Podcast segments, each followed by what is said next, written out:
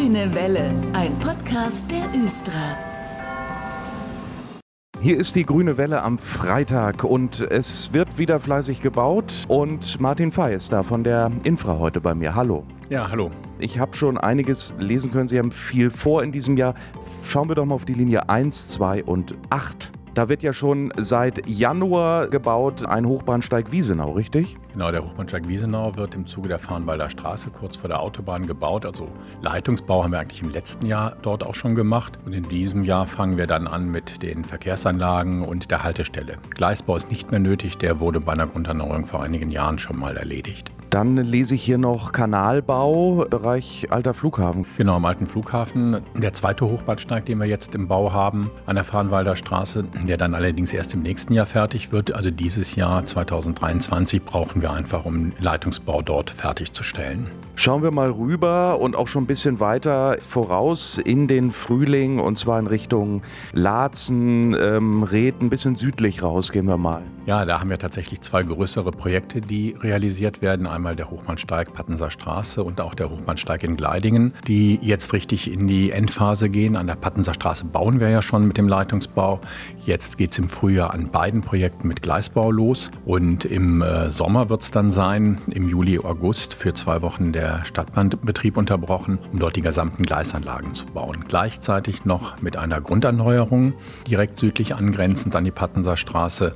Linie 3 und 7, das ist im Bereich Altwarmbüchen. Da sind Sie auch noch fleißig am Buddeln. Was ist da los für die Zuhörer und Zuhörerinnen, die da wohnen? Wir werden den Bogen, den wir befahren, um von der äh, Kirchhauser Straße reinzufahren, nach Altwarmbüchen austauschen. Und das wird im April passieren für ungefähr fünf Wochen. Schienen raus, neue Schienen rein, äh, Betriebsunterbrechung dann für die Östra für ein Wochenende Ende April und dann äh, kann wieder gefahren werden. Also der ganz normale Instandhaltungsarbeit, die wir dort machen. Schauen wir doch mal jetzt, Herr Fey, auf die Linie Nummer 6. Das ist Bischofsholer Damm. Da passiert auch was im April. Genau, wir werden dort eine Grunderneuerung durchführen. Also Grunderneuerung, alte Schienen raus, neue Schienen rein, zwischen der Haltestelle Kinderkrankenhaus bis über die Brücke Richtung äh, Waldgaststätte Bischofshohl.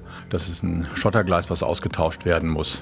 Dann für die Fahrgäste und auf der Linie 9 Badenstedt die Ecke. Was passiert da so? Was ist da angedacht? Nun, die Fahrgäste werden dort weniger spüren. Also wir bauen äh, in der Bahnstädter Straße den besonderen Bahnkörper weiter. In dem Projekt Ausbau-Empelder Straße werden wir weiterbauen.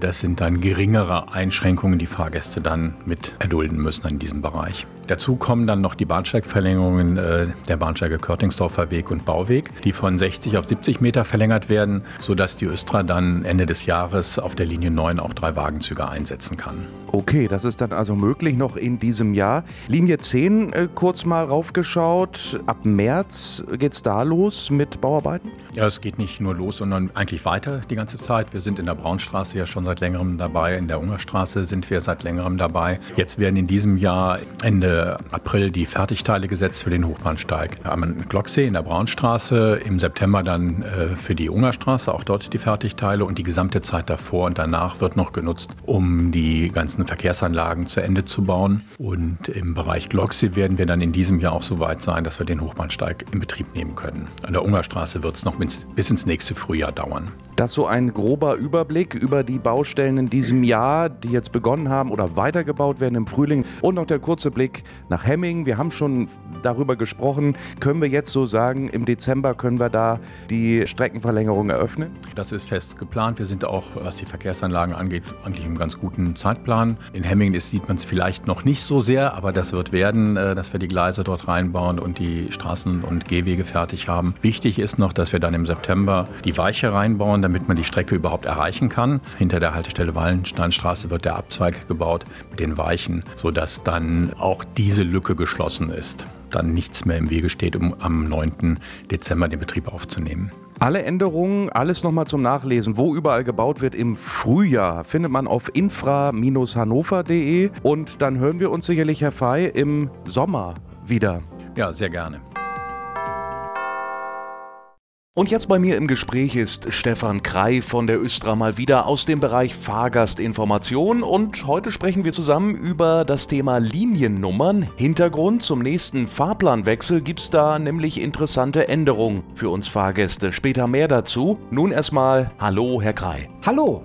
Ja, wie sind denn eigentlich die Liniennummern in Hannover in der Regel organisiert? Das ist alles äh, im Grunde genommen nicht ganz so einfach. Wir reden da über ganz, ganz viele verschiedene Nummernblöcke sozusagen. Also erstmal kann man grundsätzlich sagen, die Liniennummern 1 bis 19 sind für die Stadtbahn vorgesehen. Dann geht es weiter mit den zwei Nullen am Ende sozusagen, 100, 200, 300 und so weiter bis 900. Die 100 und 200 sind dabei die Ringlinie der Östra, die 300 bis 900, also wirklich die Linien, die auf 0, 0 enden, sind die Sprint-H-Linien von Regiobus und Östra. Linien mit ganz hohem Takt und und ja auch einer großen Kapazität zur Beförderung, sage ich mal. Dann gibt es noch die Buslinien im 100er Bereich ab 120. Das sind grundsätzlich Buslinien, die in der Stadt Hannover fahren. Buslinien ab 200, in dem Fall ab 253, sind Sonderlinien, die durch Gewerbegebiete fahren oder zum Beispiel auch unsere Maschseelinie 267. Und dann gibt es noch die Buslinien, die ab 301 aufwärts gehen. Das sind Buslinien, die hauptsächlich in der Region von Hannover fahren und an passender Stelle sozusagen an das äh, Schienennetz angebunden sind. Aber neben diesem allgemeinen Plan gibt es auch Ausnahmen. Ausnahmen, richtig? Ja, Ausnahmen bestätigen die Regel. Also es ist auch so, dass diese Buslinien auch geclustert sind, sozusagen nach einzelnen Bereichen, wo sie hingehen. Also zum Beispiel die 3 geht in den Süden der Region, zum Beispiel die Linie 320, die nach Springe geht von der Regiobus. Die 6 in den Norden der Region oder teilweise auch Nordosten, wie zum Beispiel 631 der Östra nach Altwarmbüchen. Und dann gibt es noch zum Beispiel auch die 7 und 8, die gehen so in den Westen der Region. Also ich merke schon, da steckt ein ausgeklügeltes System dahinter. Ich dachte immer, das sind jetzt irgendwelche Nummern, die dann abgehakt werden. Jetzt bin ich schlauer. Sie sagten eben, die Nummern 1 bis 19 sind für die Stadtbahn vorgesehen. Wie kam es zu diesen Liniennummern? Wir hatten früher ein Straßenbahnnetz komplett oben auf der Straße, das dann in den 70er Jahren nach und nach zu einem Stadtbahnnetz äh, umgebaut worden ist. Stadtbahn bedeutet aus unserer Sicht Tunnelstrecken im Innenstadtbereich hauptsächlich und äh, im Außenbereich dann auf eigener Strecke. Und diese Straßenbahnlinien, die wir früher hatten, die sind dann mehr oder weniger nach Möglichkeit eins zu eins im Stadtbahnbetrieb fortgeschrieben worden. Also ein Liniennetz ist gewachsen und mit diesem eben auch die Nummern. Die Liniennummern wurden erst 1906 eingeführt. Damals wurde lustig durchnummeriert. Wir hatten damals 21 Linien, hatten sie also in der Folge tatsächlich 1 bis 21. Die Linien, die wirklich sozusagen auf Teilstrecken am längsten bis heute leben, sozusagen, sind die 1 und die 7. Die 1 zum Beispiel fährt seit 1906 gleich im Abschnitt zwischen Laatzen, der heutigen Haltestelle Laatzen-Birkenstraße und dem Egidien-Torplatz und die 7 zwischen Buchholz und Listerplatz. Teilweise auch gering äh, geänderter Linienführung, aber seit 1906 auf diesen Streckenabschnitten alle durchgängig. Die äh, neueste Linie, die momentan existiert, ist die Linie 17. Die gibt es seit dem 31.05.1999. Und sie wurde damals eingeführt, um Ricklingen in erster Linie in den, an den Bereich Schwarzer Bär anzubinden, weil damals der neue Tunnel zwischen Allerweg und Waterloo eröffnet wurde. Das heißt, man kam eigentlich von Ricklingen nicht mehr direkt zum Schwarzen Bären hin und zurück, sodass die Linie 17 dafür eingeführt worden ist. Nun geht's aber weiter. Bald gibt's eine Neuheit. Wir hatten es schon angekündigt vorhin zum Fahrplanwechsel, Herr Krei. Was wird sich da alles ändern? Das trifft insbesondere bei der durchgestrichenen 10 im Nachtsternverkehr und bei den Linien 16 und 18 zu. Ähm, da war es so, dass den meisten Linien nicht bekannt war, warum die so komisch dargestellt sind oder wie sie überhaupt fahren. Und außerdem wird jetzt auch zum Fahrplanwechsel im Dezember 2023 die neue Strecke nach Hemming eröffnet und die braucht auch eine neue Liniennummer. Und wie wurde an diese Änderungen nun rangegangen? Ich kann mir nicht vorstellen, dass die Östra da nun gewürfelt hat. Nein, also das ist äh, natürlich im Vorfeld ganz systematisch überlegt worden. Erst in Vorgesprächen zwischen dem Stadtbahnbereich der Östra, Teilnehmern äh, der mit dem Bau beschäftigten Unternehmen, also insbesondere der Vorplanung, also das heißt in dem Fall der Transtech und der Infra und äh, auch der Region Hannover. Und da hat man drei Netzentwürfe erarbeitet, wie man das zum äh, Fahrplanwechsel 2023, wenn die Strecke nach Hemmingen eröffnet wird, eben besser gestalten kann. Und dazu wurden in einer Marktforschung Teilnehmer befragt, welcher dieser vorgegebenen Netzentwürfe ähm, dem Verständnis der dortigen Teilnehmer am besten entsprechen würde. Und da wurde natürlich dann auch sozusagen ein Gewinner gekürt. Und was bedeutet das nun für uns Fahrgäste? Müssen wir uns umstellen? Wir haben drei Linien, bei denen es zu Änderungen kommt. Das ist einmal die durchgestrichene 10 zwischen Ahlem und Hauptbahnhof im Nachtsternverkehr, die Linie Nummer 12 neu bekommt und die Linien 16 und 18, die reine Veranstaltungslinien äh, sind, eingestellt werden. Warum werden diese Linien eingestellt? Die Linie 18 hat einen identischen Fahrweg wie die Linie 8, macht also insofern nicht wirklich Sinn. Man könnte sie dann dementsprechend auch der normalen Liniennummer zuordnen. Und die Linie 16 fährt auch weitestgehend parallel zur Linie 6. Und wie werden dann zukünftig die Linien 16 und 18 heißen, also diese Veranstaltungslinien? Ja, die Linien 16 und 18 werden sozusagen als eigenständige Linien eingestellt. Die neue Liniennummer für 16 und 18 ist ein E. Das E stand ursprünglich für Einlegewagen. Einlegewagen sagt heute keiner mehr oder versteht es mehr. Heutzutage sagt man Verstärkungszug. Eine kleine historische Bezeichnung, die aber eine große Wirkung haben wird. Verstehe. Was gibt es noch Neues zu berichten? Ich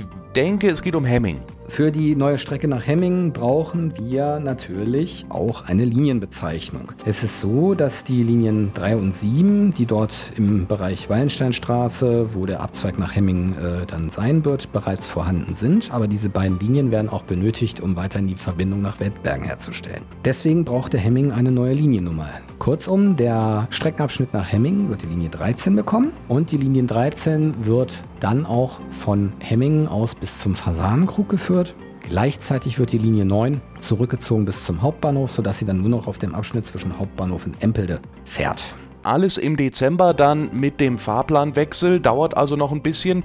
Dann ist auch die Linie 13, also nach Hemmingen, fertiggestellt. Am 9. Dezember soll es soweit sein. Da werden wir natürlich weiter berichten. Erstmal danke für die vielen Infos heute, Stefan Krei. Sehr gerne und bis bald dann mal wieder. Und das war die grüne Welle für heute. Ich bedanke mich fürs Zuhören. Ich bin Dennis Pumm. Wenn Sie weitere Infos benötigen zur Östra, zur Östra Welt, dann schauen Sie mal ins Internet östra.de. Wir sind in zwei Wochen zurück mit dieser Sendung. Das war der Grüne Welle Podcast. Fragen und Anregungen an podcast.östra.de. Vielen Dank fürs Zuhören und gute Fahrt.